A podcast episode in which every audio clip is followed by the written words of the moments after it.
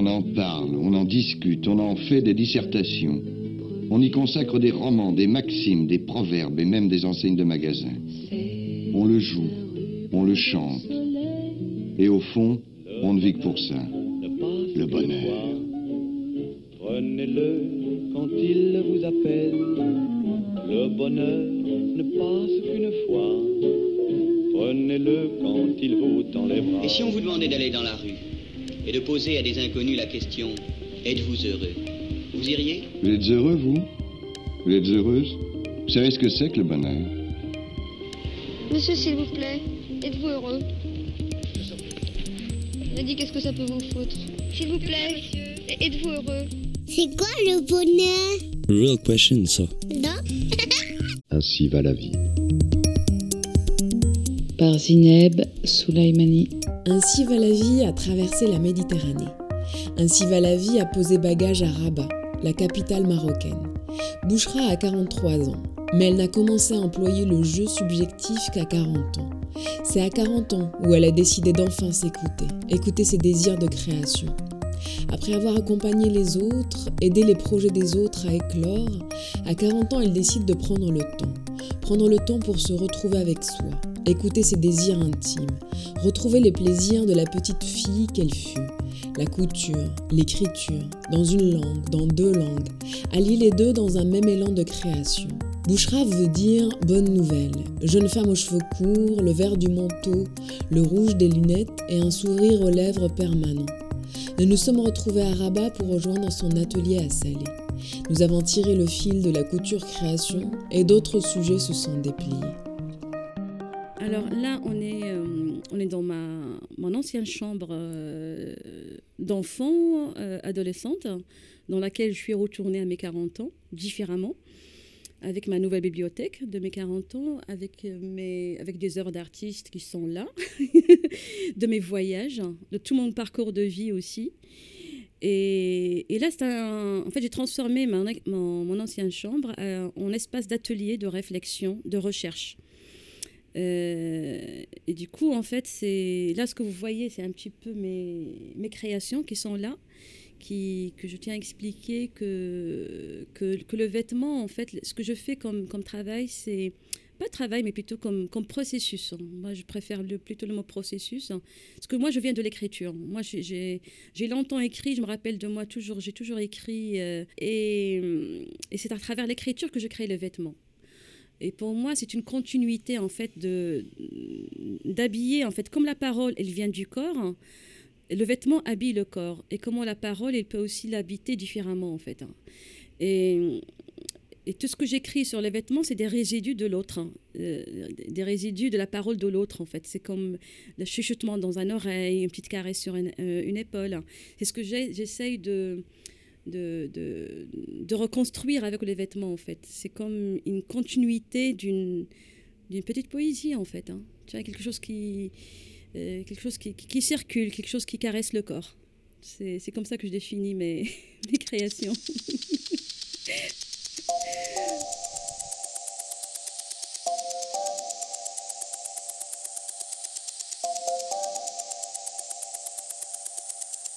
choisi pour ces jupes en murmure à l'aube du tissu en lin, euh, couleur terre, euh, sur laquelle je fais broder avec une, une, brodeuse de fesses un texte que j'avais écrit. Euh, ce qui est écrit, en fait, je je que j'ai donné en traduction, parce que moi j'écris en français malheureusement, et je, je, fais, et à chaque fois, en fait, je, je fais appel à la traduction.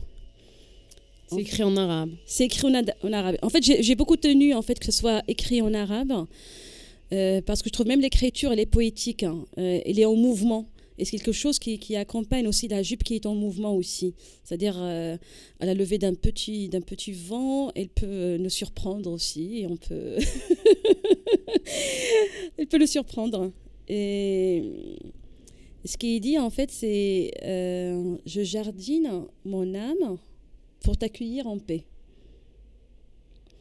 بالعربي أبستن روحي لكي أستقبلك بسلام c'est ce qui est brodé euh, en, sur la jupe c'est de toi C'est de moi. Oui, oui, c'est mes propres phrases, mon propre, ouais, c'est mon propre texte. Tout ce que j'écris, c'est, c'est mes propres. C'est pour ça qu'ils sont en production limitée justement. Parce que je partage le verbe en limité. Alors là, c'est une, c'est une bomber veste. Et comme j'ai habité le Nord en, en 2002, ça m'est resté en fait le, ça m'est resté en mémoire le le, tissu jebli en fait que les femmes nouaient autour euh, de leurs vêtements et qu'on trouve qu'elles sont très belles dans, dans, la Médina, dans leur quotidien, qui leur sert comme, je sais pas, ils cachent, ils cachent pas en fait, parce que les couleurs sont très vives. Hein. Un très beau rouge et aussi un très beau bleu. Et du coup, j'étais à Tanger pour acheter ce tissu-là chez les tisserands, euh, sur lequel, hein, que sur lequel en fait j'ai écrit sur le dos Habaytek. Euh, en arabe avec des perles que j'ai cousues moi-même. Et, ce sont des pièces uniques en fait, hein, parce que je tiens beaucoup. Euh, euh, comme il y a un travail manuel que je fais moi-même que, euh, que, je fais moi-même sur le vêtement, j'ai envie de garder cette intimité avant de, la partager avec l'autre en fait. Hein. Et du coup, cette intimité-là, je veux qu'elle soit en pièces uniques. Hein du coup aucune pièce ne ressemble à l'autre, hein, c'est-à-dire de l'intérieur, c'est-à-dire le choix des matières et tout ça, ça change à chaque fois. Alors peut-être juste avant d'aller plus loin, Habaitek, comment tu le traduirais? Toi, qu'est-ce que tu voulais euh, dire par ce mot et qu'est-ce que veut dire ce mot? En fait, ce mot, en fait, Koufeirouz chante, chante aussi, en fait, Habaitek bis-saif, Habaitek bis-shita. Et Habaitek, en fait, c'est beau que je t'ai aimé, en fait. Moi, je le résumerai comme ça. C'était beau que je t'ai aimé à un moment donné. C'est comme ça que je le résumerai. C'est pas au passé, c'est pas au présent, c'est un temps suspendu. Et moi, j'aime beaucoup la suspension. Quand c'est pas défini.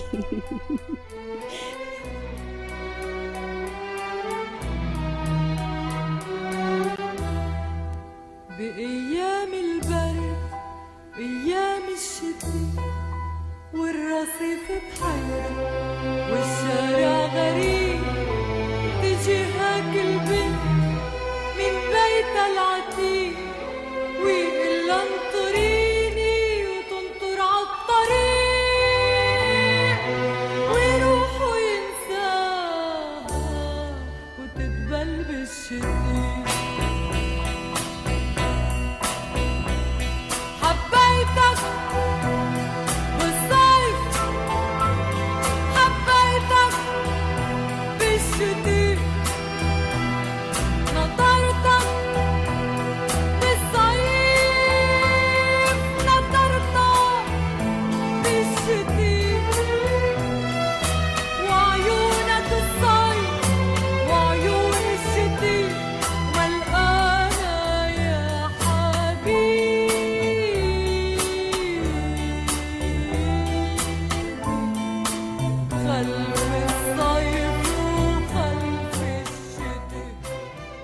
de ce processus dont tu parles, comment ça se fait? Qu'est-ce qui t'inspire? Qu'est-ce qui t'inspire à écrire cette phrase?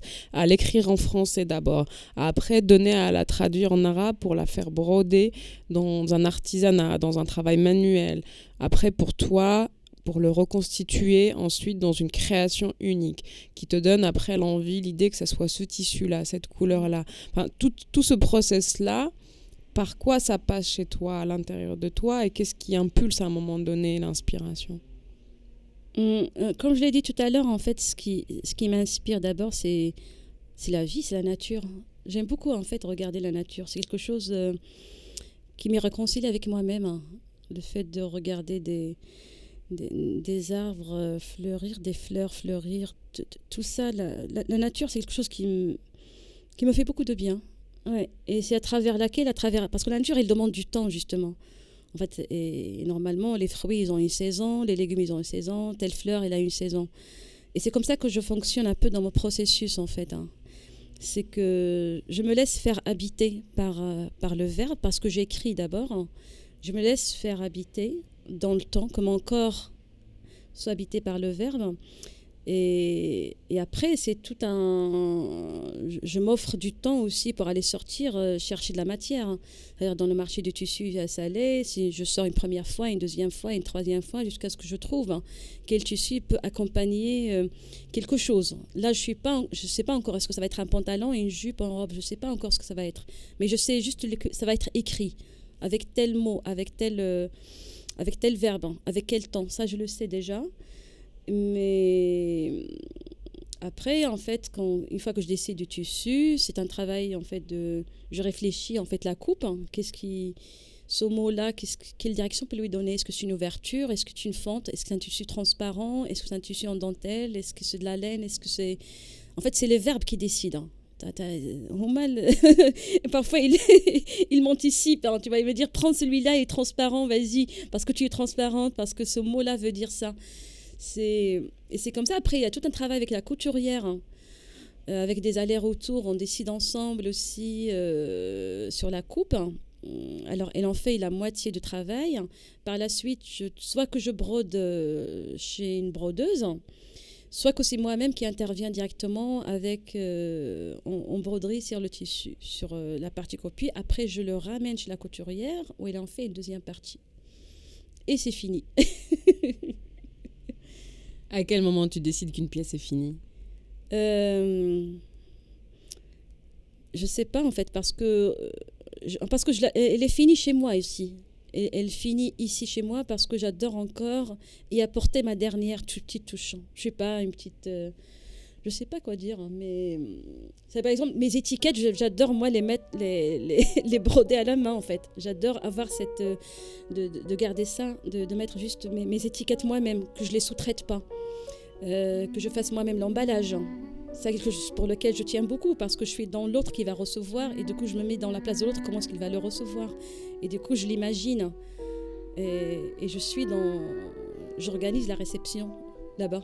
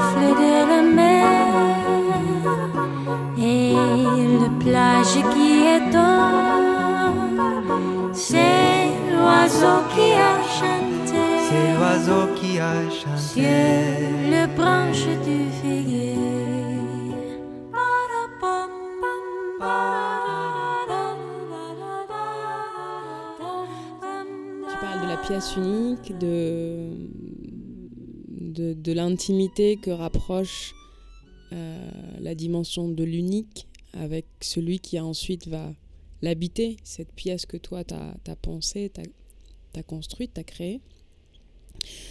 Mais comment ils vivent après? Comment tu les penses ensemble? Comment tu penses ton travail ensemble? Il y, y a la relation à la pièce unique, mais il y a l'échelle un peu plus globale de ton travail. Est-ce que, est que tu les lis, les pièces entre elles? Est-ce que que est-ce que c'est après coup? Que tu vois le lien qui peut exister entre elles Est-ce que est-ce que c'est quelque chose de réfléchi ou beaucoup plus intuitif finalement?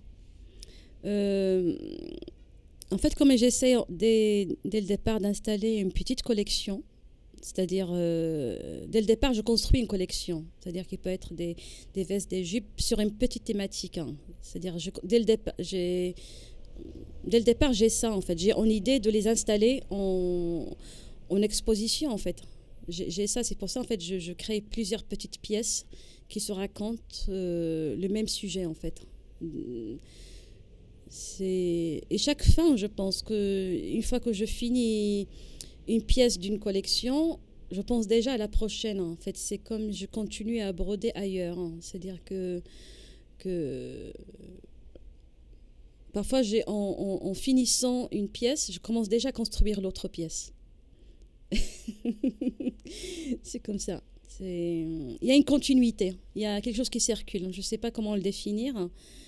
Mais, mais je pense que j'ai surtout peur de la fin, en fait. Hein. C'est pour ça que je commence déjà à construire l'autre avant la fin. La fin me fait peur. mais c'est beau dans l'emploi des mots que tu, que tu utilises, c'est-à-dire que l'autre, tu parles de la pièce et dans ton travail comme un autre, comme presque une autre personne, en fait. C'est assez beau, cette relation presque, oui, humaine que tu crées avec ton travail. Mmh c'est ouais j'ai en fait le jeu le, déjà le jeu j'ai beaucoup de mal à dire le jeu parce que je l'ai dit tardivement en fait j'ai commencé à dire le jeu à mes 40 ans j'existe enfin à mes 40 ans c'est assez ça vient aussi de mon parcours de vie aussi et je suis je suis pas attachée à moi-même en fait en même temps je suis quelqu'un qui j'adore sortir de moi de ce que je suis de me mettre en confrontation de me mettre en de me questionner en fait, parce que je me questionne tout le temps. Je, je, et j'ai pas peur de dire que je n'ai pas confiance en moi en fait. C'est ça. Et ça, j'apprécie ça en moi. En fait, moi avec l'autre euh, qui est là. c'est parce que ça me laisse la liberté de prendre des risques, hein, tout simplement. C'est pour ça en fait que quand je parle de l'autre et quand je parle de mes créations comme si c'était une autre chose, une autre part de moi, c'est tout simplement pour ne pas me l'approprier parce que j'aime j'aime pas du tout l'appropriation. Euh, d'une part, et que, j'ai envie d'installer une séparation avec nous deux. De, que je la regarde en fait, que j'aille du recul pour la regarder. Parce que c'est déjà, je me l'approprie, je peux plus la regarder, je peux plus la critiquer en fait. Et j'ai pas envie de m'installer dans une zone de confort. je ne veux pas ça.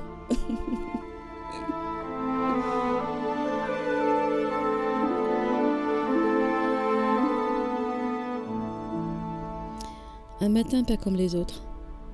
Ainsi je préfère ceci à tous mes matins. Ce matin-là a une odeur du printemps.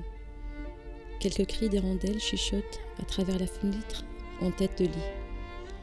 Quelques rayons de soleil s'éclipsent à travers le rideau en voile et caressent mon visage. Ils m'empêchent d'endormir. Je me retourne de l'autre côté pour encore prolonger mon sommeil que j'ai à peine retrouvé. Ce sont des draps satinés. Ce ne sont pas mes draps. Ce n'est pas mon lit. Ce n'est pas chez moi. Tu écris en français Oui, j'écris en français.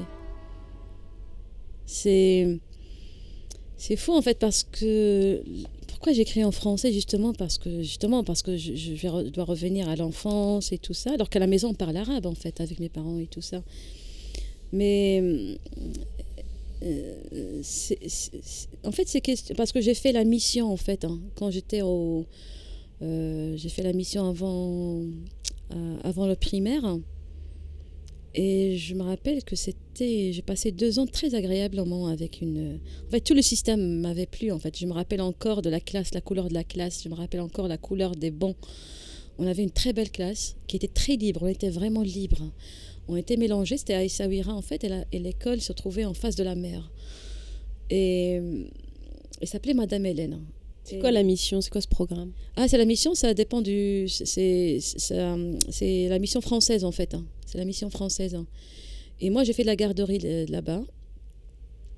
Et c'est une classe qui m'avait marqué parce qu'on était déjà mélangés. Il y avait avec nous d'autres nationalités parce que on n'était pas juste des Marocains. Et du coup, c'était euh, c'était une ouverture qui était très intéressante. Moi, à, ce moment-là, enfant et tout ça, ça m'avait marqué. Et on parlait que le français alors. D'accord Il y a eu ce plaisir de partager.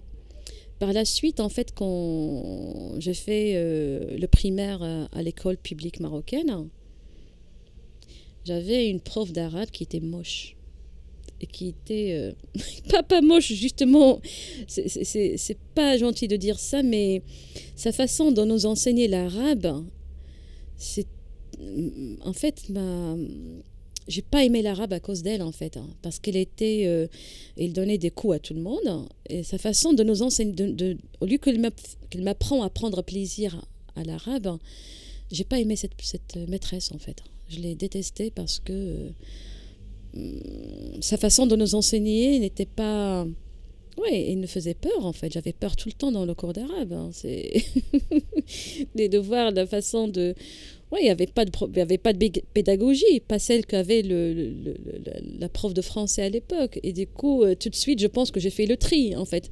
L'arabe, tout de suite, ça me rappelle cette maîtresse-là que j'ai détestée.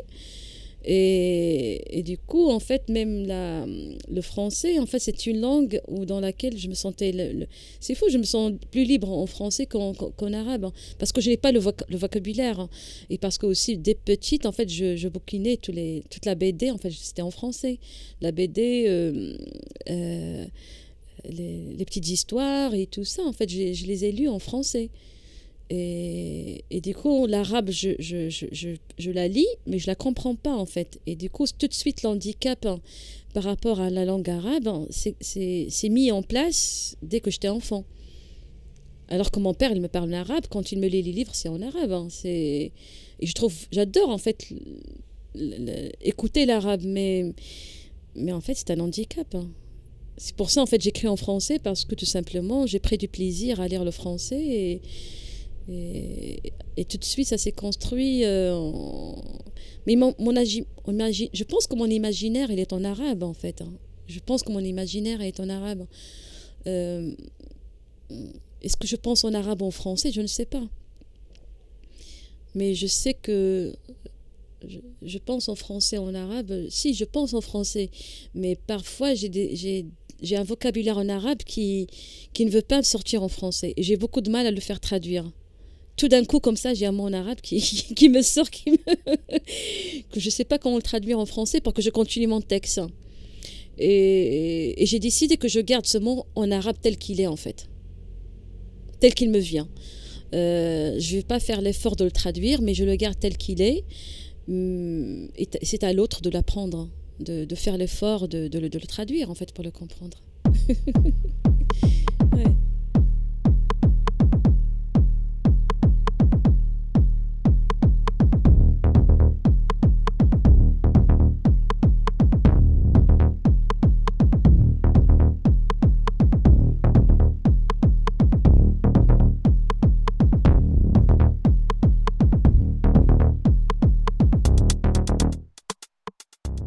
de tes déplacements dans l'enfance. Du coup, moi, je voudrais revenir à l'enfance parce que il me semble que hum, c'est un peu le point de départ de beaucoup de choses. C'est là où on fait un peu notre panier de, de course de, de l'individu qu'on devient quelque part en fonction de ce qui s'offre à nous, de ce qui est possible pour nous.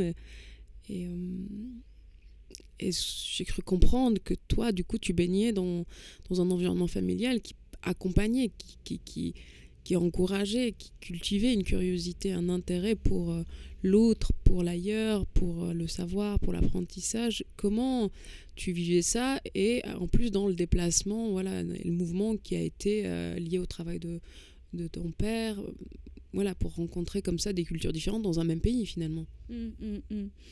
effectivement, en fait, justement, mes parents m'ont beaucoup m'ont transmis plein de belles choses, ils m'ont préparé, ils m'ont nourri aussi dans leur façon de vivre, même dans leur quotidien qui me nourrit encore jusqu'à aujourd'hui. Et c'est à travers eux que j'ai eu cette ouverture-là, justement, parce que la maison, euh, on a une grande bibliothèque. Euh, moi aussi, petite, avec mes frères et sœurs, on avait euh, je sais pas comment le dire ça, on avait euh, un abonnement gratuit auprès dans une librairie, euh, dans la librairie de la ville, on pouvait acheter tout ce qu'on voulait en livre.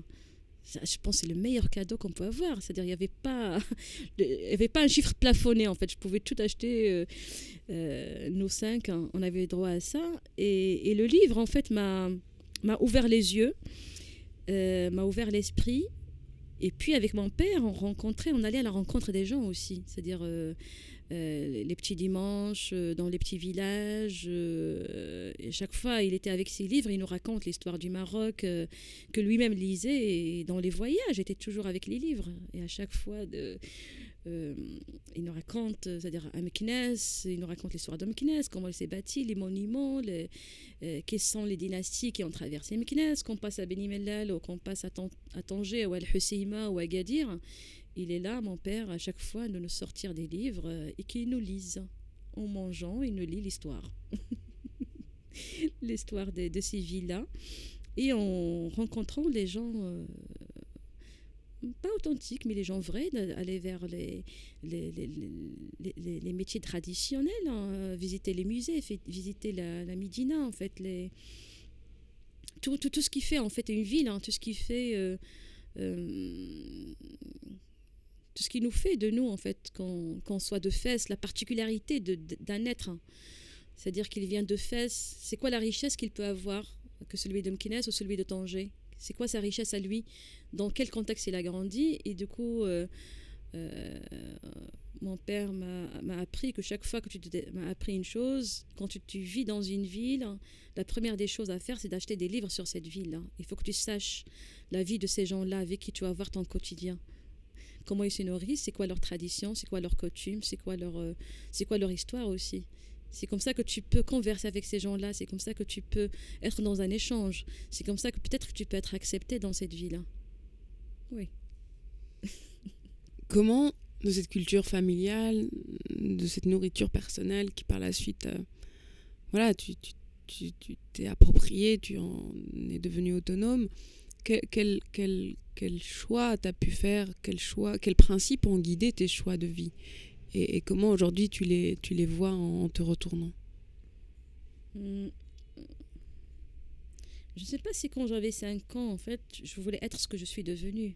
Je ne le pense pas. Euh, à mes 5 ans, je ne savais pas du tout que j'allais être euh, ni, ni, créatrice de mode, ni opérateur culturel indépendante. Je ne pense pas que j'avais dessiné à mes 5 ans, ni à mes 10 ans. C'est mon... En fait, j'ai toujours... Euh, c'est l'instinct. Je pense que je, suis très c'est l'instinct en fait hein, et, la découverte. Je suis une gourmande. Hein. Je suis une gourmande de, la culture de l'autre, de l'autre. Je suis une, gourmande de vie en même temps.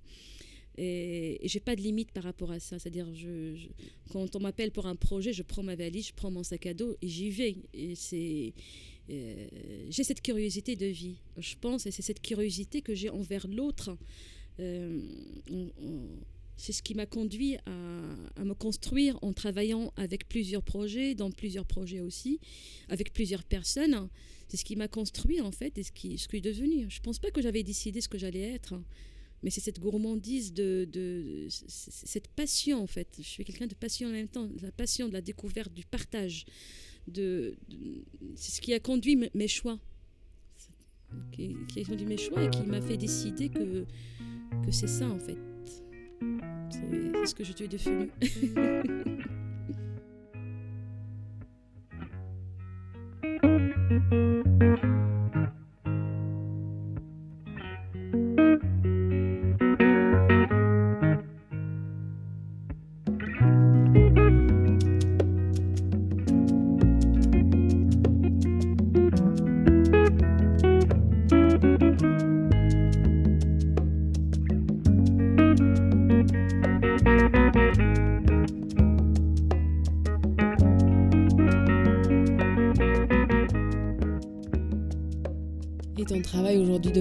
euh, est-ce que tu dirais que tu as, je dirais de manière très maladroite, une cible pour qui tu le fais? Est-ce que, est que quand tu crées une, pièce, est-ce que en dehors de, la phase de l'exposition où tu le montres comme un comme voilà comme une, exposition vivante de, de ces créations, euh, comment par la suite tu, veux, tu aimerais que ces pièces vivent? Hmm. euh, je, ne sais pas, en fait, j'aimerais bien les voir chez les autres, qu'ils soient portés par des autres. Hein. C'est ce qui, c'est ce qui leur donnera sens justement. C'est ce qui leur donnera sens euh, dans le corps de l'autre, dans le mouvement de l'autre, dans la ville de l'autre. En fait, dans une autre ville, hein. c'est que euh, oui, je pense. Euh, même si quand je, je, je, crée un vêtement, je n'ai pas, je n'ai pas, j'ai pas encore défini en fait. Hein. C'est ça ce qu'il faut parce que j'arrive pas. Est-ce que je fais du 38, du 36, du 40 Est-ce que ce qu'il a, est-ce qu'il a de la poitrine, est-ce qu'il n'a pas de poitrine? J'arrive pas à faire ça en fait. Ce que j'ai créé, c'est des, des, des vêtements simples à porter. Comment dire C'est des vêtements qui sont simples et qui ont du sens et qui n'ont pas de. Moi, tout ce qui est taille, ça me, ça me censure en création où du coup, je, je, crée pour des corps de, de femmes et d'hommes, parce que là, j'ai lancé aussi une, collection pour les hommes qui s'appelle Mes hommes. Et, je crée pour des corps hommes et femmes des corps libres, c'est-à-dire des gens qui, sont, qui ont leur confiance de leur corps, en fait. Et pas du tout pour en être belle ou notre rayonnante. C'est juste des vêtements qui sont. Euh, qui nous font du bien. Mais c'est intéressant cette question justement euh, au Maroc. Euh, habiller l'autre, l'autre qui a la possession de son corps, qui est libre de son corps, qui est libre d'habiter son corps. Comment cette chose-là, elle existe au Maroc, dans ce Maroc d'aujourd'hui? Mm. Waouh, ça c'est. C'est. Je ne sais pas encore, parce que même l'éducation du corps n'est pas encore. Euh, euh, n'est pas encore transmise par, euh, par les femmes à leurs filles, en fait. Même l'éducation leur corps ne, m'appartient pas, en fait. Comment les femmes... Est-ce que les femmes s'approprient leur corps ou est-ce que très peu de femmes ils ont ce, ce, ce, luxe de s'approprier son corps en fait. Hein. La majorité des femmes, euh, je ne vais pas dire ici au Maroc, mais dans, notre société, ils se considèrent comme objet de l'autre. On est, et, ça, pour moi, c'est déplaisant en fait. Et tant qu'on ne s'approprie pas, tant qu'on n'a pas encore cette éducation et cette conscience surtout que mon corps m'appartient à moi, que je l'habille comme j'en ai envie, comme je le désire, et que je le, que je le porte comme j'ai envie de, le porter, c'est à ce moment-là qui, qui, que je peux, soit qu'il peut porter mes créations ou d'autres créations. C'est-à-dire, Sinon, on, va être, on est dans la mode. Hein. On est dans ce qui, ce qui convient, ce qui convient pas. Ce que... Et ça, on le voit très bien dans la rue. Comment, comment les gens, ils marchent, comment ils sont habillés. Euh, euh, très peu, très peu. Moi, quand je vois le mouvement, c'est très peu où tu vois une, une, une, tête pensante avec un pantalon, avec une robe. Tu le vois dans des... C'est de la torture. Hein. Moi, c'est des corps qui sont torturés par le vêtement. Et ça, c'est pas de la mode.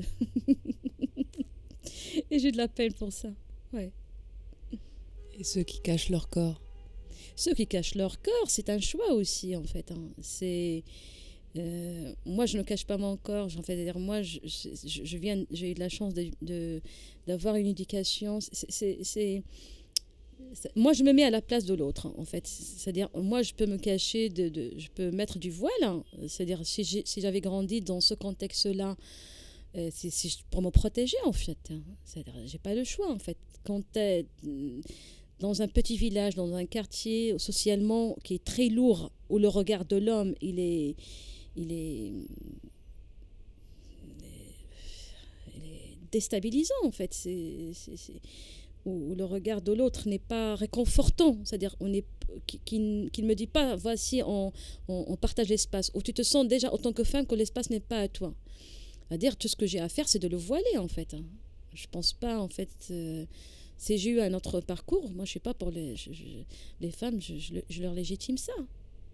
Leur légitime qu'ils se mettent en niqab, en voile, parce qu'ils ont besoin de se protéger. Parce que l'espace public ne, ne, nous permet pas une cohabitation. Et comme moi je porte le pantalon, moi quand je porte la robe, je me bats chaque jour, c'est-à-dire dans la rue, et pour, dans une confrontation de le regard de l'autre avec l'agression de l'autre, l'agression de l'homme, et même parfois de la femme aussi. Hein. Les femmes, elles sont aussi agressives hein, avec nous, les femmes. Hmm. Avec vous, les, les, femmes qui assumez un autre choix. Oui, oui. Hmm. Parfois, on n'est pas très sympathique entre nous. Hein. Euh, les femmes, euh, entre elles, euh, parfois, elles ne sont pas très prêtes. ouais.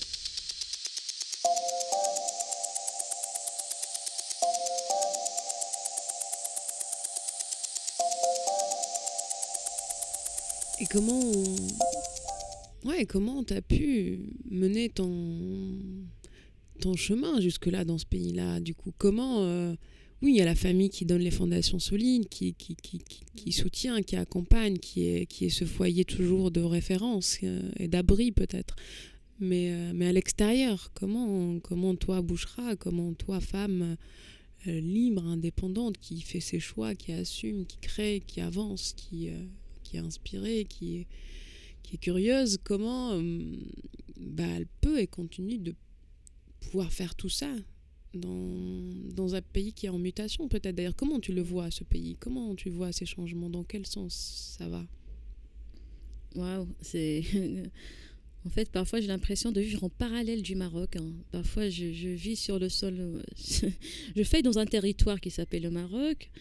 Mais tout ce qui se passe, euh, je, je, suis juste un petit fantôme qui fait son chemin euh, dans ce pays-là. Je ne suis pas la seule, on est nombreuses de vivre en parallèle du Maroc, en fait. Hein.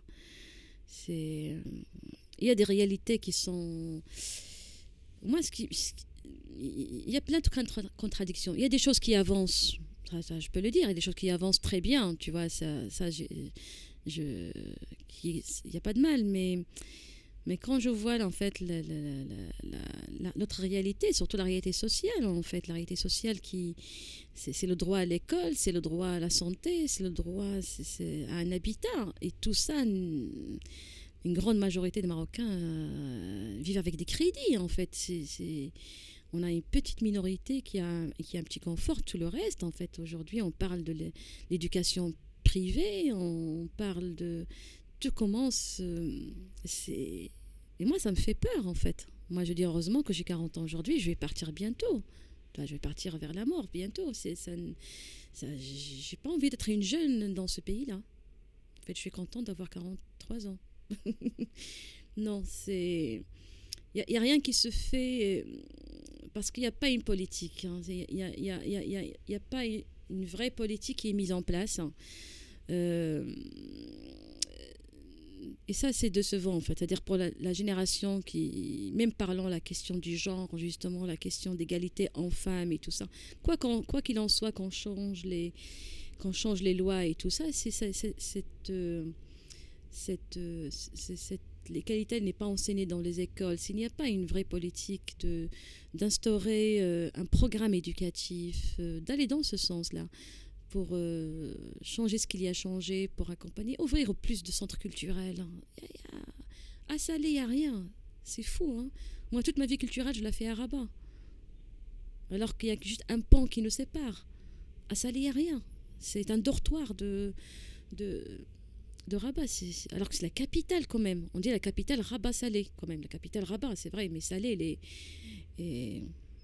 Non. Mais c'est quand même triste d'entendre que tu es déjà vieille à 40 ans et que tu vas bientôt partir vers la mort. Enfin, c'est une nouvelle vie qui commence, qui pourrait en tout cas commencer, que tu pourrais un peu impulser de manière euh, beaucoup plus optimiste avec de l'espoir et habiter avec aussi la question de la transmission peut-être. Est-ce que tu penses que euh, tu aurais un rôle à jouer ou tu voudrais, ou peut-être que voilà, si tu te sens pas légitime ou possible à cet endroit-là, euh, de, oui, de, transmettre cette, force de femme que tu as et pour, accompagner ces jeunes justement de cette génération qui est jeune aujourd'hui au Maroc et qui peut-être euh, ne voit pas possible autre chose que ce qu'on lui donne à voir comment dire En fait, la transmission, c'est comment dire C'est quelque chose qui m'a, qui a toujours fait partie de mon parcours. Euh, je suis pas quelqu'un qui, je suis quelqu'un qui, qui, qui, qui, est pensé en groupe. Hein. Déjà, j'ai commencé à dire le jeu tardivement. En fait, j'ai toujours, toujours dit nous. Euh, en fait, tous les projets dans lesquels j'ai travaillé, j'ai toujours engagé avec moi des, des, des, étudiants en stage, en formation, en, oui, c'est-à-dire tout ce que je peux transmettre, tout ce que, chaque fois que j'ai l'opportunité de mettre ça en place, je le fais. C'est avec grand plaisir en fait. Quand, quand on a des projets, je, peux accueillir un groupe d'enfants ou un groupe de femmes pour leur faire visiter une expo, pour leur faire, euh, organiser un, workshop avec des artistes. Ça, je le fais en fait. Ça, c'est quelque chose qui fait. Ça, a pas, a pas. Ça, ça a toujours fait partie de moi en fait, dans mon parcours de travail. Je le continuerai toujours en fait. Ça, Pour ça, il n'y a pas de souci. Mais, mais moi toute seule, une autre personne à Casa toute seule, notre on, on est très peu. On est très peu dans. C'est ça ce qui me désole en fait. On est très peu à agir. C'est pour ça en fait la, c'est ça où je suis pas du tout. Euh, euh, enthousiaste, pas, pas enthousiaste, comment dire ça C'est-à-dire que c'est pour ça en fait tout à l'heure sur le projet culturel, j'ai parlé qu'il y a le manque financier pour les projets, que tout est fragile en ce moment, c'est ça. On n'est pas nos tant qu'il n'y a pas encore une vraie politique d'État dans ce, dans ce sens-là, qu'on ouvre encore des centres culturels, qu'on donne de l'argent à des structures culturelles, qu'on donne des quartiers, ou, ou tout simplement on, donne, on laisse les gens leur donner l'autorisation de travailler. Tout simplement. C'est là où je dis qu'il manque, qu'il manque en fait une politique du pays dans ce sens.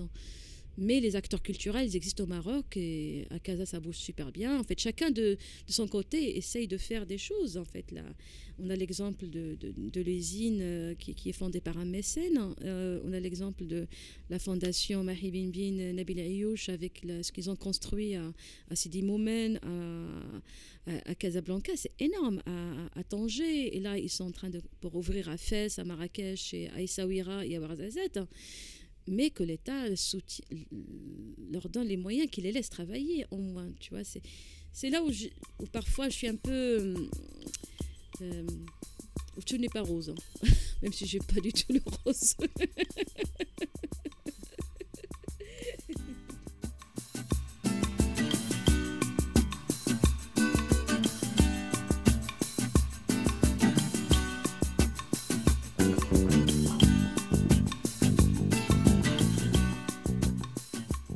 Ah bah alors là, ça tombe bien parce que c'est le moment où je pose ma question euh, naïve.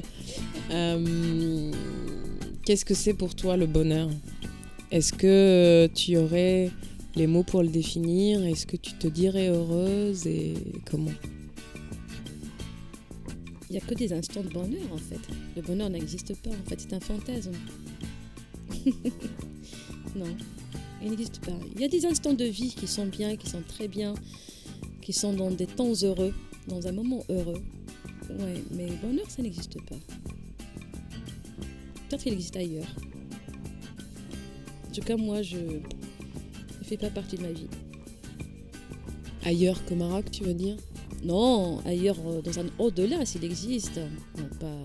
Oh, oh, oh Avec tout ce qui se passe comme la guerre, les réfugiés, ça, c'est n'en parlons pas.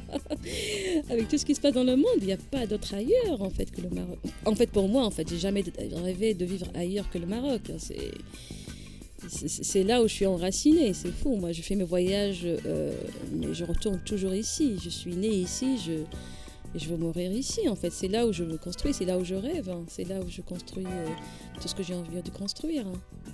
Non, je parle euh, au-delà, c'est après la mort. Je sais pas, peut-être qu'il y, qu'il y a un bonheur après la mort. Ouais. Moi, je crois plus à ça. non, vraiment, nous ne sommes pas les premiers, ni les derniers du reste à tenter de le dénicher. Le bonheur n'existerait pas. En revanche, des instants de vie heureuse, oui. Alors d'accord, cultivant les instants de vie heureuse, reprenant notre sac à dos, quittant la capitale du Maroc pour retrouver la capitale de France. Au prochain épisode, nous serons à Paris, plus précisément au Lila. Nous tenterons de vivre un instant de vie heureuse avec Ilias. Nous parlerons France, nous parlerons Maroc, nous parlerons de cet écart qui existe pour tous ceux qui naviguent entre ces deux pays. Nous parlerons de comment fabriquer des films éclairs de manière personnelle cet écart à cultiver. Ainsi va la vie trouve ses instants heureux dans la rencontre avec l'autre, la rencontre dans le voyage, dans le mouvement, puisqu'ainsi va la vie.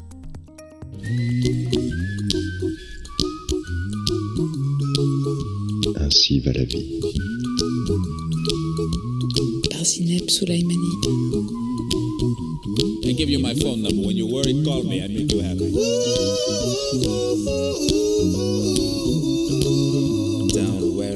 Ooh.